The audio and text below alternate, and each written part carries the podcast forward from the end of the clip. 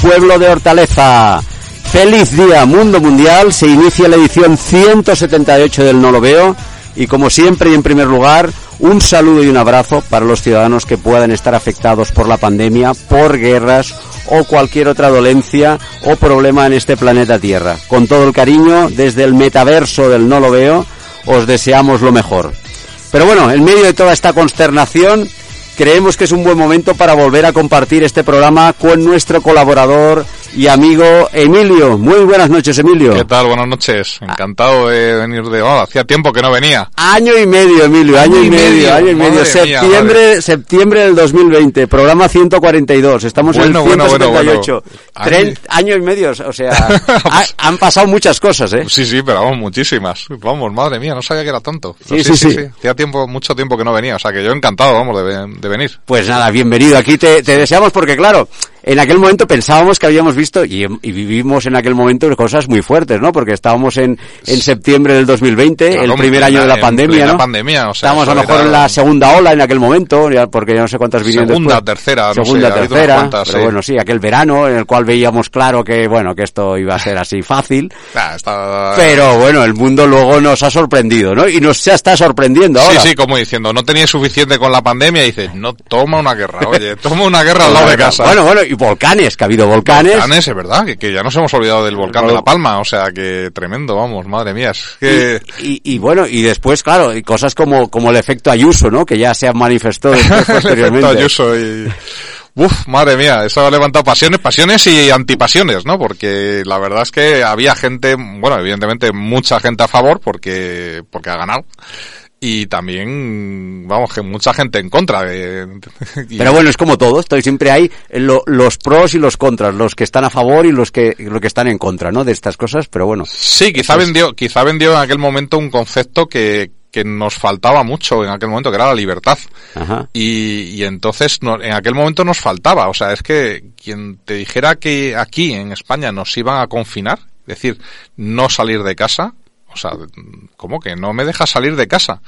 O sea, yo comprendo que me digas, bueno, pues no puedes viajar o no puedes ir, pero no puedo salir de mi casa.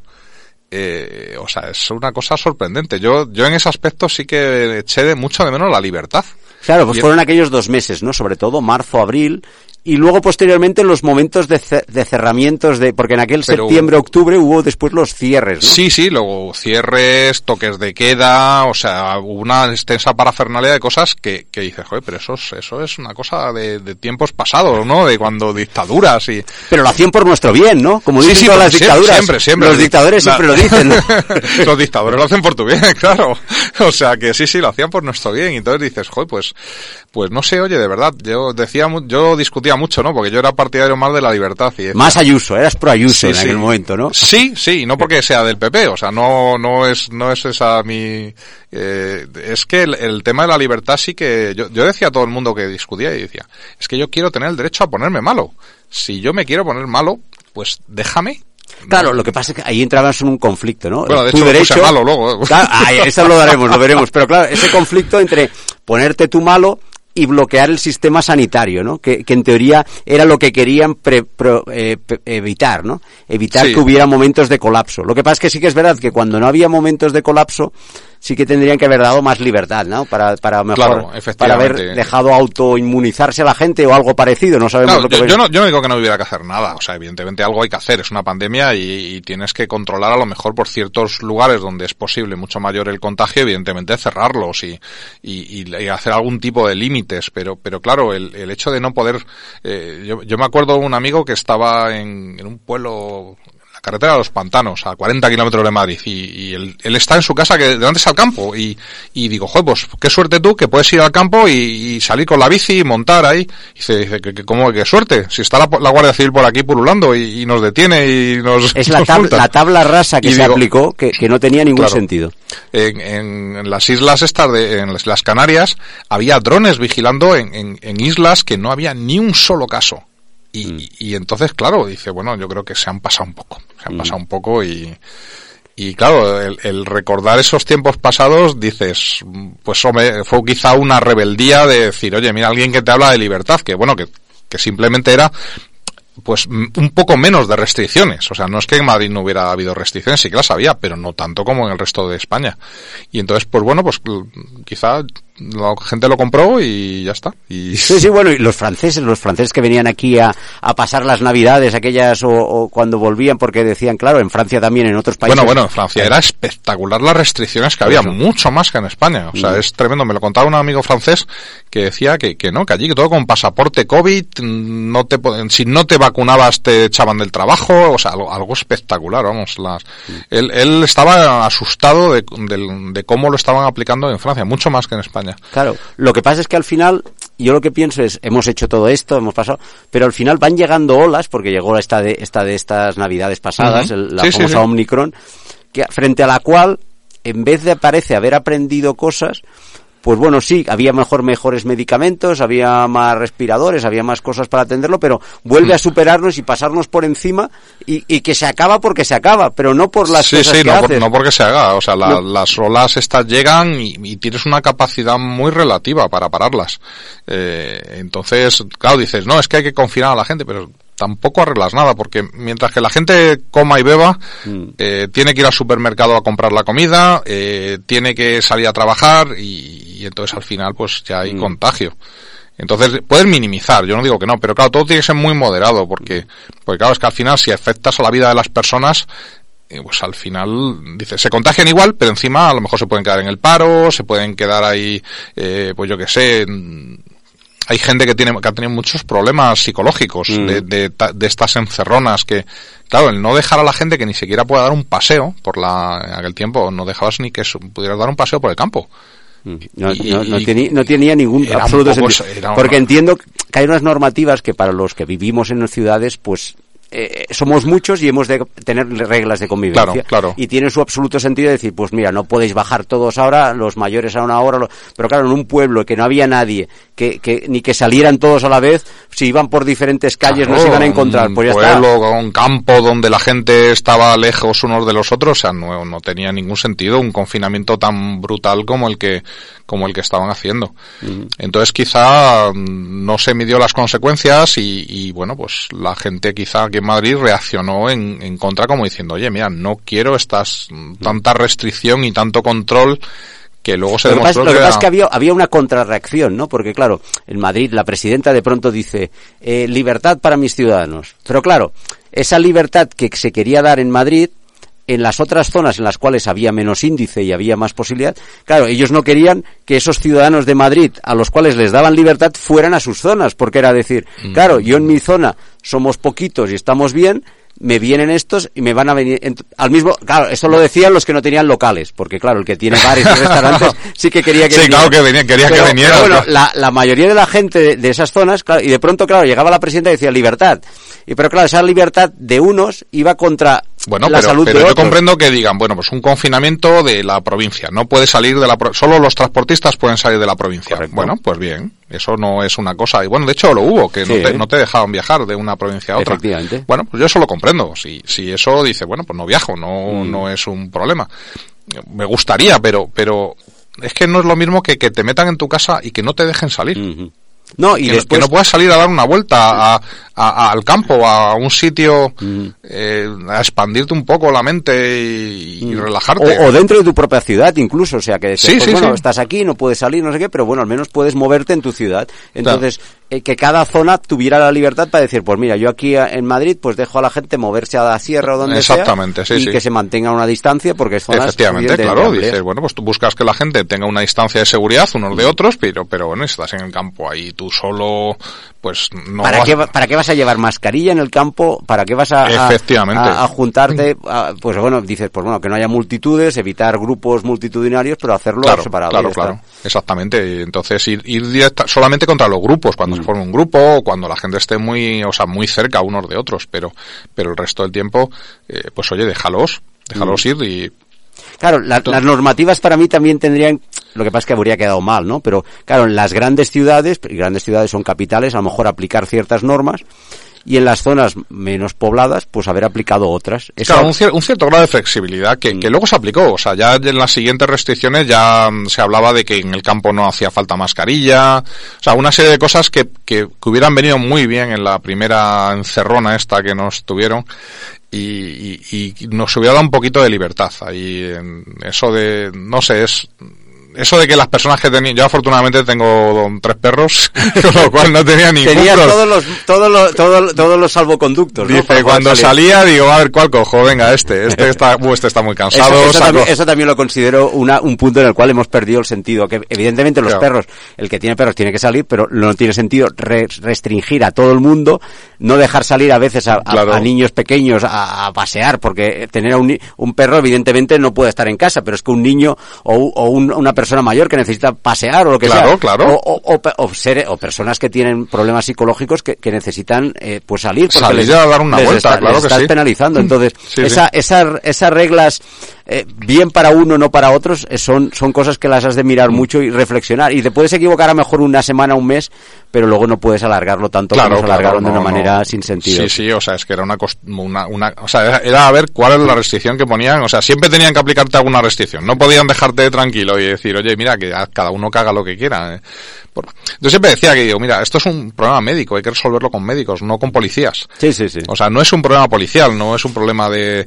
Y Sobre todo, a ver, no sé qué habría pasado con un ébola contagioso a este grado, que a lo mejor tendrías que haber aplicado una, una pero estamos hablando de algo que era malo, que evidentemente cuando acabas en el hospital lo pillas, estás mal, pero no era algo que fuera, y además con un grado de, de penalización, porque había mucho contagio, mucho, como llamaban, eh, que, de gente que tenía la enfermedad, pero no, no la... Sí, no la- muy asintomático, sí, gente- gente con lo cual, eh, la- había una probabilidad, pues no sé con cuál, qué Sí, porcentaje, o sea, realmente, realmente, vamos a ver, era, era una enfermedad grave, o sea, no hay Es que supuesto. como, como, era una, una enfermedad grave y es verdad que a los, sobre todo a la gente mayor la, la ha arrasado. Mm.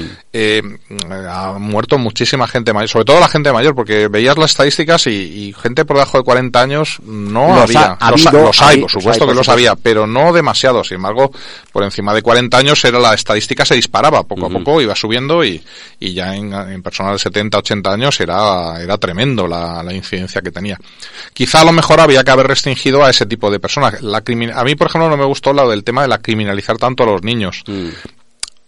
no tenían la culpa, no decían, no, es que luego le pegan los, los el virus a su a sus- Abuelos. a sus abuelos y bueno, pero si, si a lo mejor ni los ven, Claro. Mm, pueden pasar meses sin ver a los abuelos o, no, o a sus padres y bueno, pues no no había tanto contagio No, de, no. de niños a adultos, eh, más era Pero se, ha, pero se ha extendido en muchos sitios, ¿eh? Lo hemos tenido en España, pero en Europa también. O sea, se han sido normas en las cuales todo, en pa- en todas partes se han cometido, yo creo, esos sinsentidos, ¿no? Y sobre todo, Sí. ha teni- tiene unas consecuencias porque eh, lo dicen ahora que muchos niños han perdido parte de su desarrollo por, por Por- culpa por- de esas mascarillas claro. Que, que, que te impiden comunicar, ¿no? Que forman parte del aprendizaje humano a lo largo del tiempo. Mucha parte Claro. del lenguaje la aprendes viendo, observando y cómo Hmm. se mueven esos labios, ¿no? Pero sí, bueno. sí, sí, ¿eh? O sea, era, era una cosa curiosa el que todo el mundo se observaba con mascarilla, ¿no? Y, y dices, bueno, pues quizá los adultos sí por protección nuestra, porque, Sí. porque se ha pasado, se ha pasado de algo que, que tú tomas, por ejemplo, una vacuna, una mascarilla, que tú la utilizas para protegerte a ti mismo, a algo que se obliga para proteger a los demás. Y dices, mm, no, ese es un cambio muy peligroso. O sea, tienes que hacer eso para proteger al otro.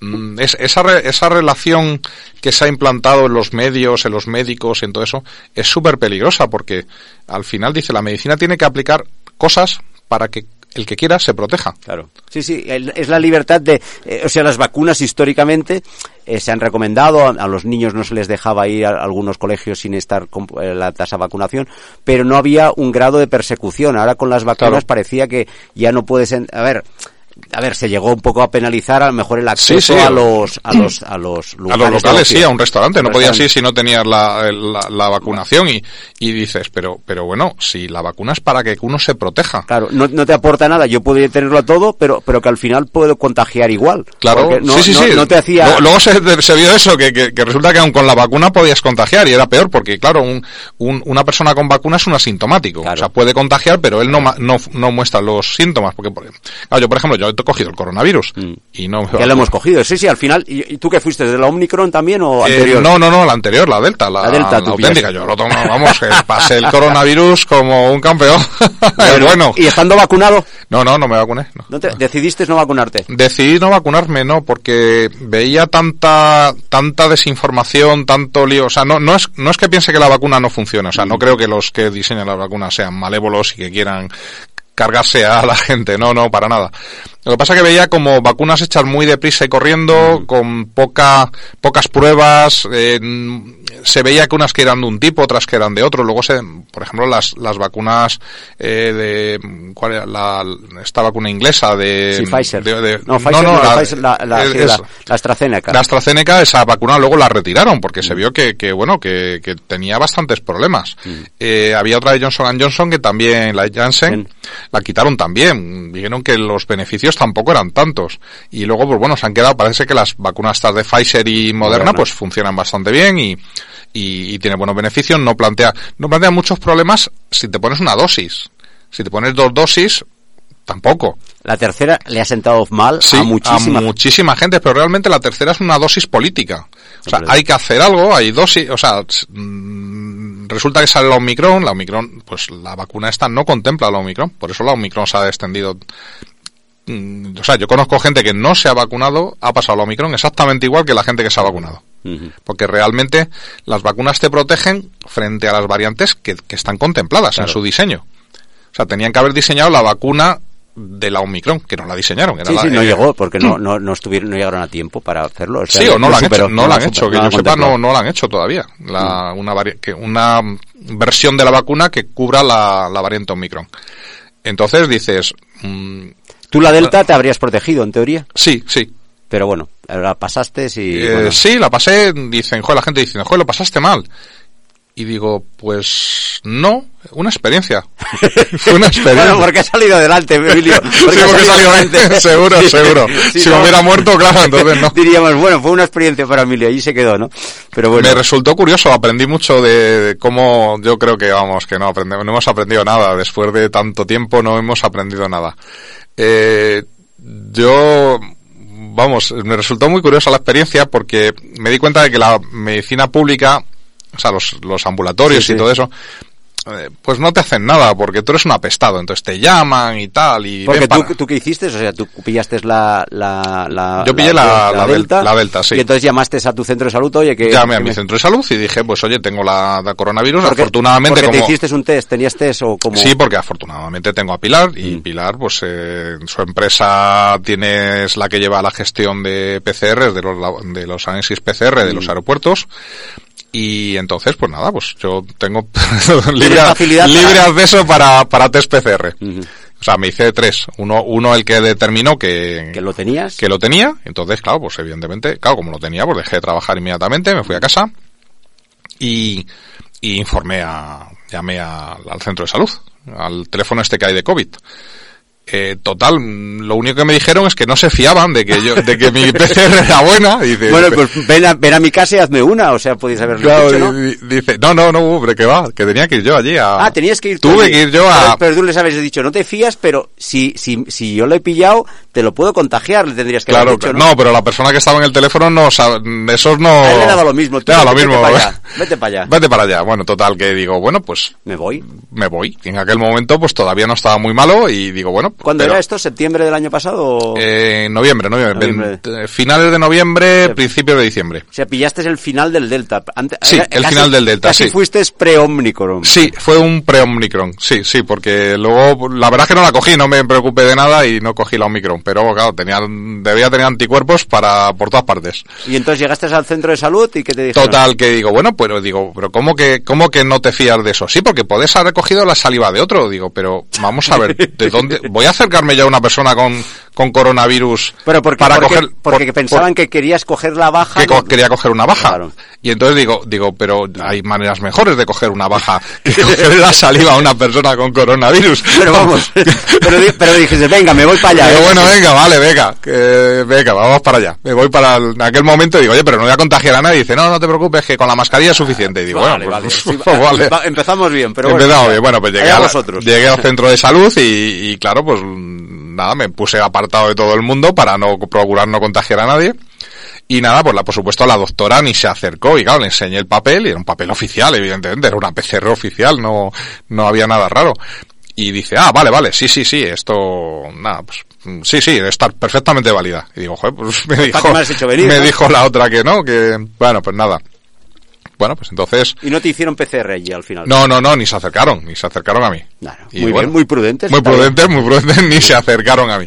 Que, que dices, bueno, pues ¿cómo estás? ¿Y respiras bien? Y digo, hombre, pues sí, respiro bien. Todavía sí, todavía. Todavía, Porque todavía. estabas en los principios. Sí, estaba en los principios y me dice más o menos pues que iba a ser 10 días y que estaba más o menos por lo que le estaba contando estaba en el en el día 3 o 4 y que me quedaban todavía que lo peor era el 7 al 10. ¿No te regañaron por no haberte vacunado?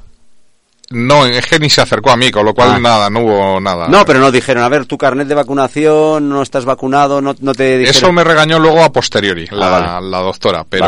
Vale. Pero la primera no. La primera no, la primera ni se acercó. Vale. No quería, quería que, que me fuera rápido de ahí. Vete rápido que no, que aquí me puedes contagiar.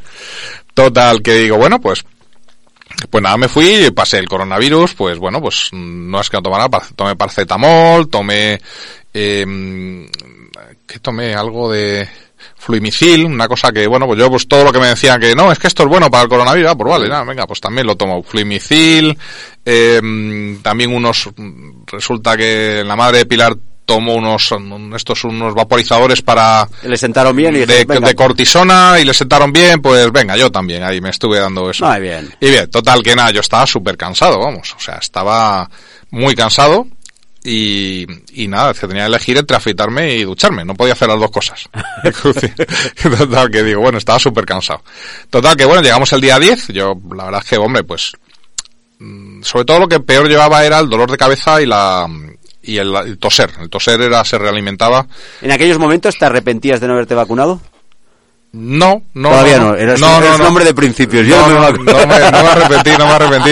A veces decía, digo, ojo, a ver si me voy a morir aquí por la tontería esta de no haberme vacunado. Digo, Pero sí. bueno, tú seguías con lo tuyo. Yo seguía, digo, bueno, pues venga, no hay problema. Yo alejándome de todo el mundo en la casa, bien, bien. Ninguno más cayó. No, no, no cayó Muy nadie. bien. No cayó nadie. No, no se lo pegué a nadie. Muy bien. Total, que bueno, pues llegó al día 10 y la enfermedad desapareció. O sea, Según lo previsto. Sí, sí, sí. O sea, todo fue, el- la- digamos, el coronavirus pasó como tenía que pasar. Al principio de una PCR, además, como las PCRs que hacen en esta empresa, en Alquimea. Bueno, he hecho una marca comercial, ¿no? Bueno, no pasa nada, publicidad, publicidad, la alquimia nos patrocina. Sí, sí, sí. Bueno, pues nada, resulta que te dan el, te dan el índice, el índice de, de cómo estar de virus. Porque Ah, muy pues, bien. es un índice inverso, o sea, yo tenía 27, eh, 27 es, eh, las- o sea, al principio tenía ven- 20, que es, que es mucho, o sea, es al revés, o sea, poco, un valor pequeño es que tienes mucho virus. Entonces al principio tenía 20, que era virus para aburrir, luego di 27 y ya al final pues di cero. Ah, Muy bien. Entonces, o sea, negativo. No, o sea, no cero, sino negativo, que es negativo es por encima de 30. Ujú. Total que, pues nada, yo seguía fatal. Yo seguía cansado, no levantaba cabeza, seguía tosiendo, tal. Total que digo, bueno, pasó una semana y digo, ojo, esto... ¿Ya no- te habías incorporado al trabajo? no, no, no, no Ah, podía, si estaba, y digo, además que digo, como no puedo, o sea, estoy tosiendo ahí como loco, Sí, no sí, puedo voy a hacer nada. a uno más, sí, sí. Digo, no, no puedo, no puedo ni con mi alma. Total, que al final pues fui, al, fui a un, a un hospital, un hospital privado. Y en el hospital privado, pues, pues pr- prácticamente la doctora me dijo que ya le valía a la otra no haberme hecho ni una mísera radiografía. Porque en la radiografía, como me dijo, como me dijo, dice, tienes una radiografía muy fea. ¿De qué tipo neumonía? O sea, te hicieron una Sí, radiografía sí, tenía pecho, neumonía, claro. vamos. Claro. Eh, y dice, tienes, dice, tienes una radiografía muy fea. Y nada, pues me dio un tratamiento que incluía antibióticos. Claro. Porque, claro, ya no es el virus, el virus, el virus Mm. pasó una semana antes, ya no había virus. Era las, digamos que lo que hay es una infección oportunista. Claro, a mí es lo que me pasó. Yo, yo, yo en diciembre, con la Omicron, eh, toda mi familia la pillamos Sí, y, sí. y todos salieron bien, pero en mi caso yo seguía con picos de fiebre, yo seguía Claro, con picos claro. de fiebre de 38. Más o menos yo me encontraba bien, no era tan pesado como tú, quizás gracias a esas vacunas que me habían puesto. Claro, Ahí claro. un poco sí, sí, que, que, oye, a- a- algo ayudaron, Algo pero ayudaron. claro, yo veía que, y entonces claro, tuve que ir al hospital, me, me, me pusieron la, la bronca que porque vas, no sé qué, el que va allí, el que, el que, el, que- el señor que estaba allí, el doctor, pero digo, hombre, pues yo estoy Pues- así, la doctora más me ha llamado, ah, no sé qué, para esto te podría, y total, al final me, me dieron, el- me hicieron una placa y vieron que yo tenía, no mucho, pero tenía un poquito Claro, de, claro. de, de, de neumonía, claro. Y entonces te tienen, o sea, tienen que sacudir del antibiótico para, para empezar a hablar. Mm. Y entonces, eh, claro, lo que me dice la doctora, dice, mira, no puedo comparar cómo estabas hace una semana Claro. y dice, ya le vale a la otra doctora no haberte hecho una placa. Porque eso es una cosa inmediata, o sea, te hacen la placa y si en la placa sale eso mal, es que, eh, que te tienen que sacudir un antibiótico enseguida. Y, y bueno, pues entonces ya con el tratamiento de esta doctora ya es como que empecé a revivir. O sea, ya es que, uy, qué bien, si ya, ya puedo ducharme y afeitarme a la vez, o sea, no hay problema. y, y entonces, claro, pues ya empiezas a ver como diciendo, joder, es que, mm, las, o sea, hay, hay doctores ahora mismo que cuando dices, no es que tengo coronavirus, y te dan un antibiótico, no para el coronavirus, el coronavirus evidentemente el antibiótico no le va a hacer nada, pero para que no haya una infección Claro, oportunista. pero, pero este, pero este antibiótico te- yo creo que tampoco te lo pueden dar de forma indiscriminada. Yo creo que es mejor. ¿Por? que- ¿Cuántos coronavirus pasas en tu vida? Ya, pero bueno, pero es que al final antibióticos tampoco, ahí estamos haciendo mejor un uso inadecuado, mejor es más interesante hacer Sí, es mejor morirte, ¿no? Claro. Hombre, morirte tampoco. Bueno, Pero es así, eh. Pero yo creo que, que, que al final hacerte una plaquita, lo que te propusiera tu, tu- la doctora, la segunda doctora, de que cuando te ven apurado, sí, o sea, es- es- porque al final, si yo, sí, estoy- es si, yo me si yo tengo, me hago un test y doy positivo, pues, pues ya está, mientras me encuentre bien, pues vamos a ver cómo reaccionas. Sí. Pero si sigue, pues entonces es cuando dices, oye, este hombre lleva a lo mejor siete días, el resto de la familia está bien y este sigue con fiebre alta, vamos a hacer una prueba más. Efectivamente, sí. Que es lo que a ti Sí, también sí. te pasó y a mí también, en el fondo. Claro, o sea claro. que- O sea, realmente lo- la, la, la solución es, oye, le hago una placa a esta persona, Mm. oye, que el pulmón le da limpio, pues ningún problema, siga adelante. Que el pulmón le da que tiene alguna manchita, pues le doy un antibiótico. Claro. Pero digamos que mm, yo pues voy al, al centro de salud y lo primero que me hacen es que me hacen una placa. Claro. Y entonces en la placa sale que, que, oye, que tengo que tomar antibiótico o no tengo que tomar nada. Tengo que seguir con el paracetamol y todo eso. Entonces eso sería el protocolo de actuación normal, que no se hace. Sí, que no sé por qué no se hace, porque Entonces- además descargarías también en el hospital, porque los centros de salud disponen para hacer placas en muchos de ellos, en Eh, algunos. No, centro de salud no tiene. No tiene, claro, ¿qué ocurre? El médico del centro de salud, que es una persona así que tiene experiencia, dice, mira, no tengo capacidad para poner en la placa, Mm, no me voy a arriesgar, le doy el antibiótico mm, claro. y me quito de líos. Porque, ¿cuántas veces le voy a dar a este tío el antibiótico? Ya, O sea, ese me hubieran es otro criterio. Claro, porque yo si tomo antibiótico, no, el último antibiótico que tomé, pues a lo mejor fue hace seis años o siete años. O sea, no, no, yo no estoy abusando de los antibióticos. No es lo mismo que una persona que, por ejemplo, yo qué sé, yo veo por ejemplo a mi madre. Mi madre, pues ha tenido cáncer y entonces, mm, por debido a la quimioterapia, pues tiene muchas infecciones. Entonces, el uso del antibiótico para ella es constante. Claro, ella sí que ha creado resistencias, porque, porque está prácticamente, pues cada tres o cuatro meses tomando antibiótico. Esas personas son las que hacen resistencias. Pero las personas normales que en años no tomas un antibiótico, mira, porque te den un antibiótico una semanita, no- y entonces claro, el médico lo que dice es, no tengo capacidad para hacer una placa, ¿qué hago con esta persona? Pues le doy un antibiótico y por si acaso me quito de líos. Y eso es lo que hacen mucha gente, muchos médicos. Y, y evidentemente la gente pues lo, lo agradece. No, claro, pero, sí, pero por otro lado, las personas que dicen, no tengo capacidad para hacer una placa, pero uf, el- los antibióticos no, porque son malísimos. No, no, claro, eso Dice, no. Bueno, pues entonces, pues la gente se muere, claro. Sí, sí, sí. Está, a ver, esto en Europa hay muchos sitios que les ocurre, o sea, que te ponen muchas pegas, más que en España, incluso para darte antibióticos. En este sentido Sí, se nos aquí, critica aquí en España depende mucho de los médicos. Mm. Hay médicos que no tienen ningún problema de, dar- porque evidentemente están contigo y dicen, oye, es que esta persona no la he visto yo, de, a lo mejor ni la conozco, porque le dé un antibiótico una vez no va a pasar nada.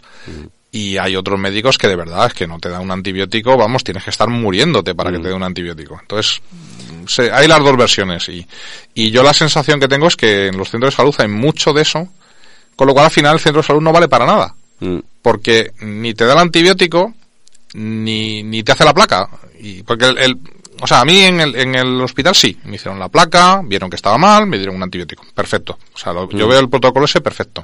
Oye, que la placa sale bien, pues no te doy Lo que pasa es que al final sí que es verdad que con eso sí que debería plantearse, porque claro, los grandes hospitales por Ramón y Cajal, los, bueno, los privados tienen otras logísticas, ¿no? Pero claro, de pronto los, cent- los hospitales públicos se ven saturados y a lo mejor, igual que hay algo para, para desviar ciertas cosas, también estas placas y estas cosas deberían hacerse para no saturar eso. Efectivamente. Y debería buscarse alternativas para agilizar esa, esas, esas, esas pruebas que, a ver, no las puede hacer cualquiera porque una, un, Claro, un- claro, un centro aparato de- de rayos X no- no puedes- no- no en tiene cual- cualquier sitio, puede- ¿no? Pero sí que debería hacerse en una manera más extendida y, y hacerlo más, más fácil y más rápido, sobre son, todo. son súper, o sea, a nivel, a nivel de hospitalario, o sea, una radiografía es algo súper barato. Claro. Mm. Creo que vale como 10 euros o por ahí. O sea, digo, yo quiero contratar mil, eh, mil, mil radiografías, venga, para mil pacientes Sí, que día. podrías derivarlo incluso a centros Sí, privados. sí, sí, lo Que- derivas a centros pa- que- privados. que esta es la famosa frase de, no, no queremos llevar nada a los privados. Bueno, pues estas cosas que van muy bien, o sea,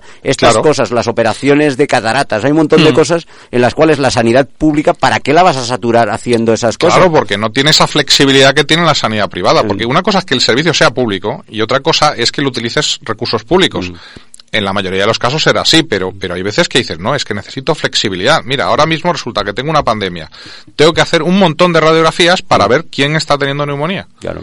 Entonces dice, oye, pues mira, monto un sistema y los que y los que tienen coronavirus que vayan aquí, Claro. no que vayan a, cua- no, y venir aquí, os hacemos una radiografía. Y así, y aquí, y aquí en este sitio lo tenemos súper de esto, Eh, casi efectivamente. 7 por 24 que al final, eh, to- Sí, todo- montas una- un sistema, sistema que- perfecto de, de- de tratamiento del coronavirus, no satura las urgencias, que las urgencias las dejas para otras, para otras temas, cosas, sí, sí. y monto un, un sistema especial o como una especie de línea especial para la gente que tiene coronavirus o, enfermedades respiratorias. Entonces, claro, eso no se ha hecho. En teoría, el Zendal debía haber hecho eso, pero nunca lo fue, yo creo. Bueno, el Zendal, yo he oído médicos que dicen bendito Zendal. Que ha, o sea, ha, ha liberado mucho, mucho de otros hospitales. De, que, o sea, toda esa gente que, que, la, que la han tratado en Zendal, si no hubieran ido a los hospitales normales, y habrían los, y los hubieran hundido totalmente. Entonces, bueno, hay de todo, ¿no? Porque hay que también que dice que es un despilfarro. Claro, me dice, no, es que costó 300.000 euros. Dice, bueno, pues como si son 400.000. Si Sí, hace sí, falta, sí. hace falta. Efectivamente. Es una pandemia, no la vamos Una a tener- pandemia y, y al final, pues bueno, siempre nos quejamos de que no hay hospitales públicos, bueno, si se ha montado, mejor que se dedique a Claro, eso. claro. Dices, oye, hacemos un hospital especial para pandemias. Y, Mm. y dice, bueno, pues ¿cuánto cuesta? Pues lo que cueste. Si, si es que lo importante es la salud. ¿Qué, qué más da lo que cueste?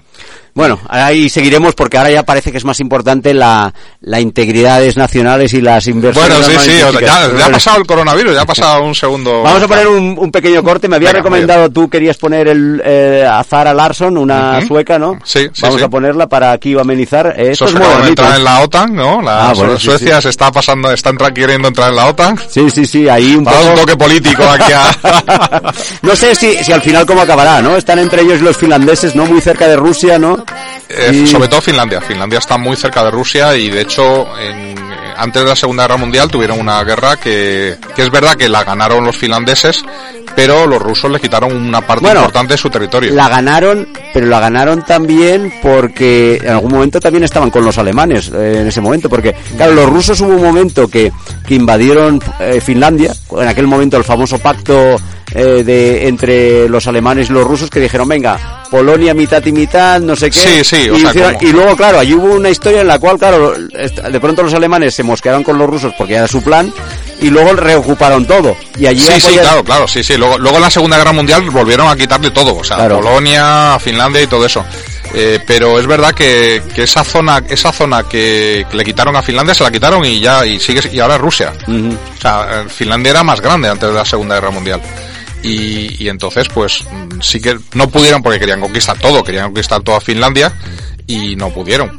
Pero ya te digo, no, o sea, Finlandia perdió una parte de, de su territorio. Pero bueno, llevan un montón de años ahí al lado de los rusos y no les había pasado nada, estaban tan felices.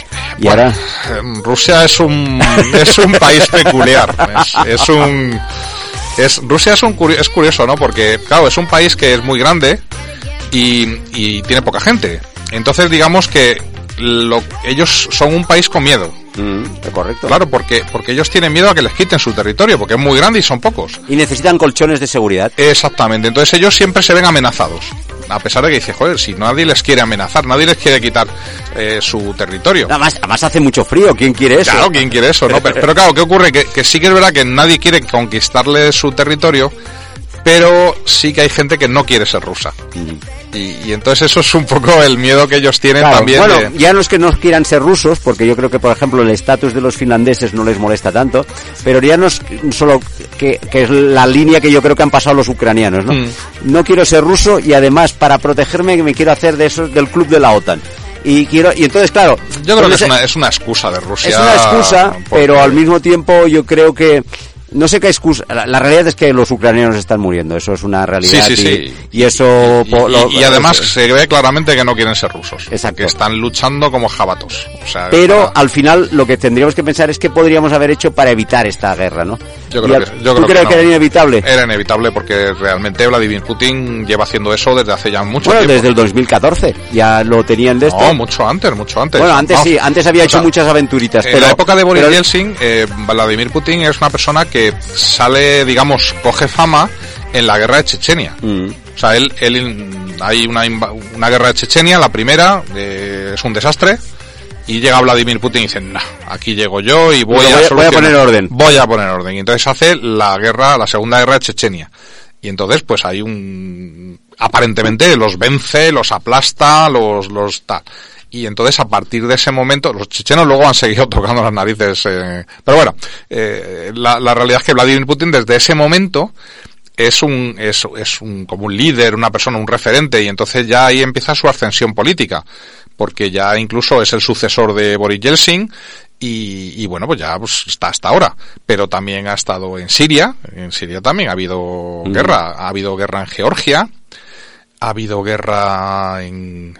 Sí, bueno, en, to- en todas hay, las... hay varias, varias repúblicas, ex repúblicas soviéticas, que, que han estado en guerra con... Pero han estado en guerra siempre que han tenido tendencias a no a dejar de, de ser eh, eh, eh, de acuerdo con, bueno, lo- con de los no dejarse dominar. de no dejarse dominar. Porque realmente Rusia de- desde siempre ha estado intentando interferir en la política de esas repúblicas. Mm.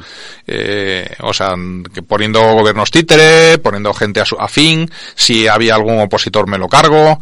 Eh, bueno, Pero pues- claro, fre- frente a esta situación, ¿qué, ¿cuál sería tu postura? Sería, vamos a, ya que los rusos tienen esa sensación de quererse proteger y nos van a atacar siempre, pues ataquémosles, sería tu postura. no, no, hombre, no, no Ah. podemos organizar una guerra. O sea, la guerra es algo horrible. Entonces, no, pero no. Entonces, entonces, claro, mm, No, no, po- no podemos hablar. Lo que debería esa apertura, esa apertura que se ha hecho de Occidente, o sea, esa, eh, ese ceder tanto de, de Alemania contra para Rusia, mm, empresas europeas montando empresas en Rusia. pero lo mismo se ha hecho con China, en teoría.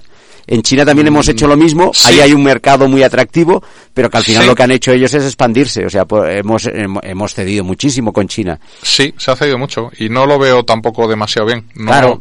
Yo creo que eso al final lo pagas, lo pagas porque al final estás dejando, estás de- haciendo que tu economía dependa de una manera tremenda de una dictadura. Y claro, eh, la apertura de China se hizo cuando estaba Deng Xiaoping. Entonces, Deng Xiaoping era una persona que quería abrir China, mm, de buenas relaciones con Occidente, eh, no era para nada expansionista, era simplemente quiero modernizar mi país, hacer fábricas y hacerlo todo, modernizar esto y tener buenas relaciones con Occidente para que el Occidente ponga fábricas aquí. Entonces, Deng Xiaoping estuvo 10 años y, ya está, o 8, no sé cuánto es el periodo, creo que son 10 años, el tiempo que está un... Sí, solo está, ah, tienen mandato, un límite de mandato. Tenían, tenían, Ah, hasta vale. que llegó Xi Jinping. que este, este para Y este siempre. dice, no, este no. modelo Putin, ¿no? Modelo Putin, modelo Putin. No, no, ¿cómo que 10 años? No, no, no, me quedo, me quedo. Aquí, ¿cómo voy a dejar esto a medias? Aquí ya me acabo de cargar aquí a... Lo primero que hizo cuando entró empezó una limpia ahí de todos los opositores. Es una, es una persona expansionista. Eh, está ahora mismo, pues, con Taiwán continuamente están sobrevolando Son los aviones siguientes, en teoría son los siguientes que, que- Claro, claro, o sea, China está mirando muy con lupa lo que está haciendo, lo que está ocurriendo con Rusia, porque claro, dice, joder, vamos a ver, vamos a ver qué ocurre cuando esta persona dice, pues me quedo, dice, oye, pues mira, se han quedado con Crimea.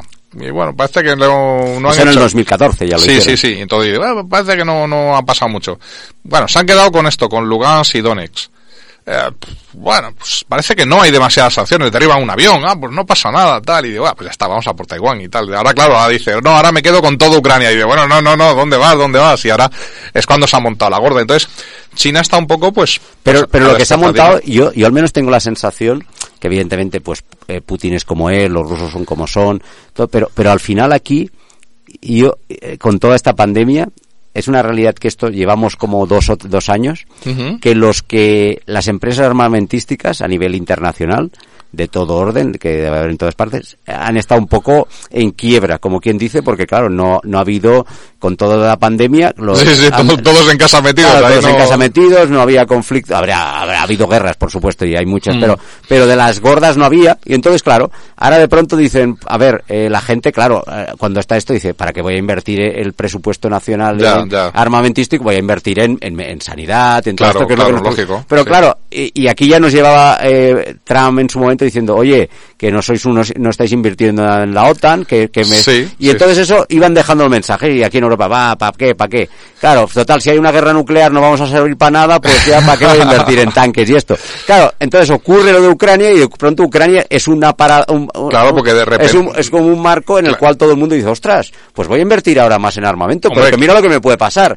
Y entonces, claro, ya todos los países de pronto dicen, venga, presupuesto para el año que viene, en vez de poner 10 eh, y 100, pues voy a poner 25 en, en cosas de, de- de Hombre, defensa. si hay una mano negra, pues No, es, no es una mano negra, pero, yo creo que, que hay un interés en, en que en que muchos países, o sea, la pertenencia al, al club de la OTAN, la OTAN es un club en el cual tú Eh, estás allí y sí, pagas claro. una cuota. Entonces ahora de pronto te dicen, mira, la cuota ya ves cómo está la cosa, tienes que, Hay que pagar vamos a subirla. Vamos a subir la cuota, la cuota de socio. La cuota de socio tienes dos opciones, oye, o, o, o, o- compras armamento o haces alguna historia, pero Claro, tienes que, claro. que- y entonces claro, mm, esto al final eh, realmente que haya esta guerra interesa de alguna manera, por desgracia, para, para, para los ucranianos, porque al final son los que realmente lo están pagando. Sí, sí, realmente, claro. O sea, a los ucranianos no les interesa esta guerra. Que, que, en cuan- que si ha habido potencias detrás que han incitado a meterle miedo a Rusia para que para que Rusia lo invada, pues no lo sabremos, porque nadie está en la mente del hombre este, de Putin. No, no- nadie sabe por qué lo ha tomado, porque o sea, tiene pinta de que no se esperaba. Yo la sensación que me da es que no se esperaba esta reacción tan furibunda y, y- y esta guerra que le está costando bastante más de lo que él se imaginaba. Eh, pero ya que está en su mente, no tengo ni idea. Yo creo Eh, que la reacción tampoco no es algo tan, tan raro, porque al final Ucrania llevaba tiempo negociando con entrar en la OTAN, había pasos, Pero ahora, ya se ha dicho, tampoco- ahora ya se ha dicho definitivamente no vas a entrar, el propio Tampoco, tampoco había unas cosas. Es verdad que hubo contactos hace en el 2008, pero pero tampoco había unos planes de que entrase en la OTAN. Lo que pasa es que es verdad que el, el gobierno de Zelensky es totalmente antirruso. Mm. Eh, eso es yo creo que el- el- la, La diferencia. La diferencia, porque es verdad que ha habido gobiernos prorrusos en, en Mm. Ucrania. Ha habido gobiernos de gente an- antirrusa, pero que les han matado, les Han ha- tenido mala suerte, han tenido mala accidentes, han suerte, tenido han tenido mala suerte. Y, y entonces, pues digamos que, que quizá ahora mismo hay un gobierno muy antirruso, muy antirruso y, y alguien que, bueno, pues que a lo mejor creen que no pueden dominar o, o, o no sé, vamos a ver, la, la historia es que, bueno, pues en este momento dicen, bueno, pues vamos a invadir Ucrania. Siempre, siempre Putin ha dicho que, que Ucrania era parte de Rusia, que no podía ser de otra A ver, manera. aquí también, históricamente también dicen que, que lo que es Ucrania, todo el terreno que tiene hoy en día Ucrania, es un, es una cesión del que era, del que, de los que fueron en su día Sí, los sí, presidentes de la URSS, que fueron Khrushchev y Brezhnev, Sí, porque eran que eran ucranianos. y Y dijeron, va, venga. aumentaron- Es más, eh, cuando acabó la, cuando cayó el muro de Berlín, Ucrania era la tercera potencia mundial eh, nuclear. Sí, que, sí, que- que, que, claro, allí le han hecho una jugada realmente, claro, ellos eran la tercera potencia, llegaron allí eh, en aquel momento Yeltsin y, y Clinton y dijeron, venga, eh, tranquilos Ucrania, jamás, jamás os va a invadir, o sea, tranquilos, quitaros este armamento para demostrar que todos lo que hagamos, pero jamás nadie os va a invadir, ¿eh? O sea, es verdad, sí, sí. y, y claro, a estos dijeron, bueno, pues va, venga, era un presidente a lo mejor en aquel momento también prorruso y dijo, va, venga, pues lo vamos a hacer. Y ahora, claro, sí, o sea, porque realmente quizá Boris Yeltsin no era una persona expansionista, o sea, no era, un- no, no era una persona... eh, claro, esto, ma- la- las personas dicen, joder, las personas influyen tanto, yo creo que sí, sí, Sí. porque porque realmente Boris Yeltsin no era una persona expansionista y, y bueno, pues Lo que, mien- lo que mientras pa- lo que que Rusia... pasa, lo que pasa es que también hay que pensar que a veces los expansionistas o no pero tampoco, porque por ejemplo Clinton, Clinton nos cae simpático, Clinton eh, de esto, pero claro, Clinton eh, lo dicen que, que, hay, que hay como dos tipos de presidentes en Estados Unidos siempre, que son los jeffersonianos y los hamiltonianos, ¿no? Ajá. Los, ham- los hamiltonianos eran los que querían expandir las bondades de, de ese estado eh, Sí, que era el, la el democracia la democracia y todo el mundo sí. mundial. Los jeffersonianos dicen, mira, no, aquí en Estados Unidos cuidémonos nosotros Y- y, y es España. Y claro, los herederos de esos jeffersonianos son en realidad los republicanos. O sea, Bush, Bush antes de que cayeran las torres, él era, oye, nos, igual que Trump es... Sí, sí, o sea, yo Claro, me preocupo vemos- Estados Unidos, pero no me preocupo Claro, primero América y después el mundo ya se espabilará. Entonces, claro, ellos se preocupan, desde fuera los vemos, ostras, estos son un poco así, pero claro, si lo pensamos, eh, las Sí, un, guerras... poco, un poco como Trump. eh, Claro, las la- guerras no las montan eh, muchos de estos, o sea, la- realmente las guerras las montan más los demócratas en su afán de salvar el planeta, ¿no? O sea, la, guerra... están, están bien repartidas. ¿eh? Sí, que- pero la guerra de Vietnam, ¿quién la inicia? La inicia eh, Kennedy. sí. La, la, la guerra de, de, de, de, de- lo de, de de traernos hacia todo lo de los misiles y de, de acercarlos hacia Estonia, Letonia y Lituania fue Clinton, que de pronto dice, cae el muro y dice, esta es la, la oportunidad hamiltoniana que tenemos los americanos de, de, llevar expandirnos y la, llevar la socialdemocracia, la democracia y los misiles a, a donde sea a para, cuidar, ¿no? Y entonces, Claro, claro, claro. eh, es ese punto que en el final gente que a lo mejor nos caen bien, los vemos esto, pues son a veces más peligrosos que los que en teoría son como, ¿ves? decimos Trump o decimos eh, Bush, Bush, Bush hijo, decimos, ah, este es un loco, no sé qué.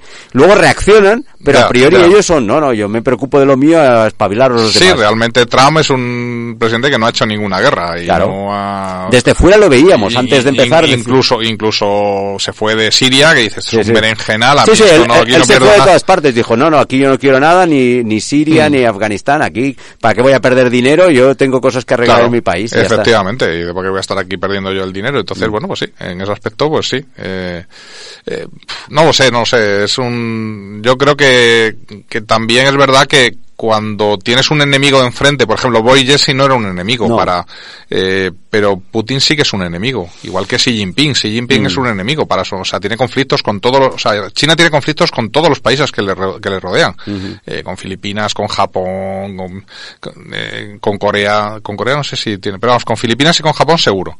Y, y creo que con más países. Entonces, claro, dices, es que hay líderes que son expansionistas. Claro. que- Sí, a ver, es un expansionismo proteccionista, porque es un poco la, la filosofía de, de, de, de los rusos. Es decir, oye, tengo miedo y, y creo mis colchones de seguridad. Entonces, Claro, claro. Estos que están aquí al lado, no, no, estos han de ser míos. Pero claro, por, por, su miedo, míos. por su miedo estoy aquí tocando las narices Ah, a todos los de alrededor y, No, no, claro. y dices, joder, pues eso no, no puede ser, ¿no? Y, No, y esos miedos provocan guerras. Pero vamos, que eso lo ha hecho los zares, lo han Sí. hecho ahora Putin, o sea, que no es, no es solamente de la... Pero deberíamos haber hecho, yo creo, más historias para evitarlo. Como tú dices, es muy difícil, pero es una pena ya haber llegado a esto porque al final, Claro. eh, además, estas cosas Hmm. se envenenan, porque ahora, por ejemplo, los ucranianos que sobrevivan, pues van a estar contra los rusos, eh, ya los Hmm. Sí. abuelos se lo decían, pero supongo que los otros decían, ah, no son tan terribles, no sé qué, pero ahora ya, ahora ya van a estar eh, de uñas, porque el Sí, que, sí, el que ha claro, sufrido su casa destruida, han muerto familiares, esto ya no se olvida. Claro, claro, Igual que lo que pasó con Yugoslavia en su momento, pero claro, aquí rusos y ucranianos son diferentes, pero son cercanos, o sea, están Mm. muy mezclados, muy mezclados, porque había eh, gente Sí, sí, tienen raíces, son eslavos todos Claro. y son gente, o sea, tienen raíces muy comunes y incluso el, el idioma, o sea, mucho ucraniano habla, habla ruso. Sí, sí, y son Y- cercanos, son diferentes idiomas, pero y, muy y cercanos. se llevaban bien entre ellos, o sea, rusos y ucranianos se llevaban bien hasta ahora. O sea, ahora mismo, claro, hay mucha tensión entre ellos por, por lo que está ocurriendo. Pero mm, quizá, pues sí, mm, va a haber mucho... ¿Y tú crees que va a llegar la tercera guerra mundial de los misiles? Yo creo que no. Hombre, yo espero, espero que no. Pero yo creo, yo creo que hay una cuestión de, de práctica de que al final se va a usar el campo igu- igual que no va a haber más países, yo creo. O sea, yo creo que se está usando, Pero- por desgracia, a Ucrania de campo de, de batalla. De, Hombre, claro, de na- poner- nadie quiere entrar en Ucrania a, a- a- digamos, a luchar directamente con Rusia porque, claro, sabes que en ese caso sí que sería la tercera guerra mundial. Entonces, digamos que, bueno, se le está ayudando con armas a Ucrania, pero no se quiere entrar en una confrontación directa con Rusia. Porque, claro, se sabe que eso, vamos, sería horrible. O sea, ya sería la tercera guerra mundial. Y, y ningún tratado obliga a esa defensa de, de Ucrania. Entonces, bueno, pues se está haciendo ese... Bueno, es, es lo mismo que, que aquí en España, que en teoría estamos en la OTAN, seríamos protegidos, ¿no? en teoría, si estás en, la OTAN, sí, claro. En teoría, claro. pero claro, después hay terrenos como Perejil o Ceuta y Melilla, que en teoría no están dentro de ese tratado que tenemos con la OTAN. Bueno, la realidad es que invadió Marruecos, invadió. Ocupó. Ocupó, ocupó Perejil, y y nadie vino a ayudarnos. nadie vino a ayudarnos. sí. Y, y en teoría, este movimiento famoso que ha habido con el Sáhara, yo creo que tiene que ver con esa no inclusión dentro de la OTAN de ese territorio que son Ceuta y Melilla, que a pesar de todo, eh, pues eh, no sé si, si hubiera alguna algún movimiento marroquí seríamos protegidos más allá de lo que pusiéramos nosotros de Puede ser, puede ser que a lo mejor no, no entrasen, no, no hubiera una protección de si Marruecos invadiese Ceuta y Melilla. Pero bueno. No sé, pu- puede ser, ¿eh? No, no sé qué ha habido detrás de este cambio radical que ha habido en- del gobierno español, qué peligro, no, claro, son cosas que, que a lo mejor pues, no llegamos a, a conocer nunca o lo conoceremos dentro de 10, 15 años, ¿no? Eh, eh, algo ha ocurrido y digamos que la reacción del presidente ha sido esa, con la información que él tenía. Que en teoría el miércoles, el miércoles que viene nos lo dirá. Teoría el Sí, bueno, en fin, podemos estar sentados a que nos lo diga. Hombre, pero seguro que hará alguna, algún speech. Un paripé, sí, algo, algo speech- contará. Algún speech no tendrá nada que ver, pero, pero sí, algo contará. Y, y bueno, pues, pues a lo mejor, yo que sé, en estos momentos no, quizá ha amenazado Marruecos con una guerra, pero claro, tienes que ver que lo que ha hecho con, para Marruecos, eh, pues ahora es en contra de Argelia, y Argelia es la que nos da el gas. Ya, ya. Y dicen, no, bueno, no va a seguir dando gas porque, eh, pues no hay problema porque le seguimos pagando y necesitan el dinero. Y bueno, o no, ya no. veremos, no. Bueno, tenemos, pensemos, Se lo pueden vender a Italia, a lo mejor, La- en vez de a nosotros. La Sí. realidad también es que, bueno, esperemos que llegue el verano, que haya paz y que luego de cara al, al otoño-invierno que viene, que, que ya esté todo regularizado Sí, y sí, no sí. pasemos un frío, un frío invierno. Bueno. bueno, y luego tenemos la huelga de transportistas. No sé cómo la ves tú. ¿Tú crees que Pues... tienen razones o no para Sí, hacerla? sí, claro, claro. O sea, de repente tú tienes ahí un gasoil que te vale 1,3 y, y te sube a 1,8 eh, cuando ha llegado hasta a 2. a Mm. 2, eh, pues claro, eh, o sea, es que, y, y sobre todo dices, bueno, pues que es que va a bajar, eh, no va a bajar. Hay una escasez de gasoil tremendo porque no todos los crudos eh, valen para gasoil. Entonces, eh, hay mucha escasez de gasoil y el gasoil puede ocurrir que suba incluso por encima de la gasolina. O sea, realmente toda este, esta presión del gobierno para, para poner coches híbridos y de coches de gasolina que no haya diésel, tiene su razón. O sea, nos lo venden con un tema de ecología, pero la realidad es que, que no, que hay falta de gasoil. Y claro, los vehículos pesados solo pueden ir con gasoil.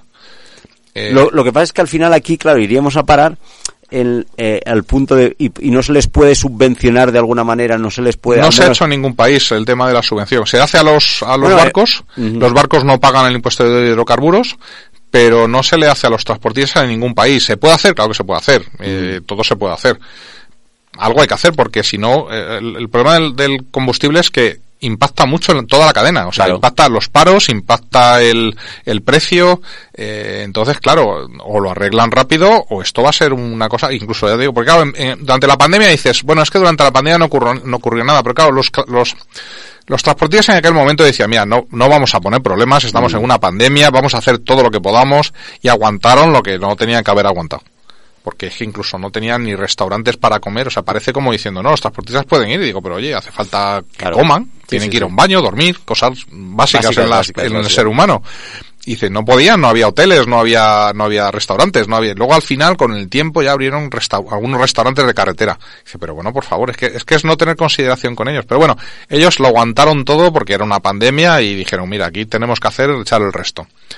Pero ahora ya no, ya no hay pandemia y dice, oye, mira, de verdad, si me subes el gasoil a dos euros, no puedo con los precios actuales. O sea, es que no me compensa. Porque me gasto todo lo que me dan, me lo gasto en combustible, incluso a lo mejor tengo que poner yo No, no, dinero. están trabajando a pérdidas, están trabajando a pérdidas claro. claramente. Entonces, eh, ¿que el gasoil va a subir? Sí, va a subir. Eso va a subir, ya no, no creo que baje, vamos, hombre, nu- nunca se sabe, yo no tengo la varita mágica de... Pero tiene pinta de que hay bastante escasez, el, vamos, el, creo que el pico de, de, de generación de gasoil en el mundo, eh, llegó el pico es en el 2005, desde el 2005 Está bajando. está bajando, cada vez se produce menos gasoil. Entonces, eh, la gasolina llegó al pico en... Pero es raro que en estas condiciones no haya subido todavía más y que siga siendo más cara la gasolina que el gasoil.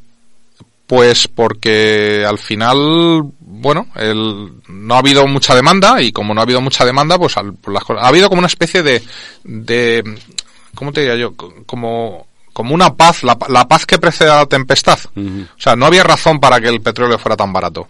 Era, era ilógico que el, que el petróleo fuera tan barato. Y, y se vendía, y el petróleo era baratísimo y, y claro, durante la pandemia incluso bajó un montón, pero bueno, eso es lógico porque, porque separó mucho a la gente. Pero quitando la pandemia, antes de la pandemia no era lógico que, era tan- que fuera tan barato, con la escasez que hay. Pero sí lo era y todo sabía, todo estaba como camuflado en los costes, no sé cómo lo hacían, pero, pero todo era como muy barato. El petróleo súper barato, todo barato. Y entonces dices, bueno, y, y claro, de repente ha vuelto la realidad. Claro, a lo mejor mm, la influencia de que Rusia, del gas ruso, pues, pues es pequeña, pero es como el desencadenante de una crisis que estaba alarmada. Que es que no hay combustibles en el mundo. O sea, el petróleo no sube, no, cada vez hay menos. Y, y si tú quieres consumir más, o sea, aquí parece durante un montón de años, incluso décadas, que parecía que no va, eso del petróleo, nada. Hombre, nos es- habían dicho que en el año 2010 no íbamos a tener ya gasoil ni petróleo y entonces con qué ha seguido habiendo, han seguido sacando estas estos frac o no sé cómo, de qué manera Sí, el fracking, pero- pero el las- fracking, pero claro, la calidad lo que dices tú, ese ese ese combustible, ese petróleo no no es válido del todo para todo, o sea, Claro. entonces estaba habiendo muchos eh, muchas manipulaciones y cosas así que, que encarecen de alguna manera efectivamente ese producto. Sí, el caso, el caso es que durante, durante varias décadas hasta ahora, o sea, el, el- el combustible estaba realmente barato en el mercado para lo que, para la escasez que tenía. Y ahora de repente dices, bueno, pues el- esto, esta guerra de Ucrania toda esta invasión, ah, es digamos que la gota que ha hecho, pum, que ha desbordado una crisis que estaba alarmada. Bueno, es una crisis del petróleo y de inflación total, porque todos los precios han claro, subido el- porque de una manera directa. O sea, claro, es el, el transporte sube, el gasoil sube y todas las materias primas suben y todo eso hace Mm. Claro, que claro, la inflación es brutal lo que ha subido. Claro, claro. Entonces, eh, eh, o sea, digamos que esto es algo que ya estaba alarmado, no va, bueno, no tengo la varita mágica, pero yo creo que no va a bajar porque, porque realmente la, la producción está a la baja. Y si cada vez quieres más, pues, pues, pues el precio sube, es que es de cajón. Entonces, como ese efecto tiene efecto en todas las, porque a lo mejor la gasolina, dice, bueno, pues es lo que lleva la gente, pues a lo mejor la gente no viaja tanto, o no utiliza tanto el coche, o compra coches más económicos, pero claro, es que en el combustible para, el gasoil para barcos, camiones, eh, yo qué sé, eh, por ejemplo el queroseno, el queroseno es más fácil eh, de conseguir, o sea, el Mm, queroseno, hay- prácticamente cualquier, cualquier petróleo da queroseno. Pero el gasoil no, el gasoil es muy complicado de sacar. No todos los petróleos dan, dan gasoil. Entonces, claro, barcos y, y camiones están totalmente afectados. Maquinaria pesada, maquinaria de minas, maquinaria de grúas, todo eso va con gasoil. Entonces, claro, todo eso impacta mucho en la cadena de producción y en la cadena de transporte. Claro, al final eso va a provocar una inflación tremendo que ya se la estamos viendo. O sea, la inflación es, es- vamos, fíjate que durante, mm, llevamos desde la crisis una inflación ridícula. Sí, sí, sí, desde el 2008 famoso no no, ha- no ha aumentado el- los IPCs de una manera muy muy poca, pero Claro. ahora, ahora ha subido Tipos de, más inter- tipos de interés negativos, Claro. por favor. O sea, ¿cómo es posible eso? Y dice, claro, y todo eso ha reventado. Porque, porque no, porque no es lógico. No es lógico que una situación en la que cada vez las cosas tienen que valer más, por- Valgan por- menos. Pues que valgan menos. Y dice, ¿cómo es posible? Bueno, estamos llegando aquí al final del programa. Eh, Nos han quedado muchos temas por tratar. O sea, Sí. nos ha pasado esta hora Enseguida, rápido. sí, o sí, sea, sí, la entre, entre el recuerdo de la pandemia, lo de la guerra, los combustibles, nos ha quedado pues hablar sobre la educación. Tú que estás en el mundo de la educación tienes mucho que decir, pero bueno, yo creo que eso merece un programa especial. Yo creo que sí, sí. Yo eso, creo que la eso- es para hablar durante mucho rato. mucho rato y, y cambiarlo mucho. Pues bueno, vamos a poner de fondo la canción de un, de un cantante catalán eh, que está ambientado, eh, está viviendo en Francia hace tiempo, Ramón Mirabet, y Ah, tiene una canción que se llama Carpe Diem, vivamos Ah. el momento. Venga, sí, Entonces- sí, hay, hay que vivir el momento. Vivámoslo, eh, Emilio, un placer Igualmente. haberte tenido aquí, año y medio después. Sí, sí, vamos, ha, co- ha costado un poco, pero bueno, ha sido un placer venir aquí y Pues estar nada, aquí juntos. un lujo como siempre. Audiencia, eh, nos vemos pronto, cuidaros todos y hasta pronto. Ramón Mirabet de fondo. Buenas noches. Brings me memories. What if I have my life to live over? And was the young boy then.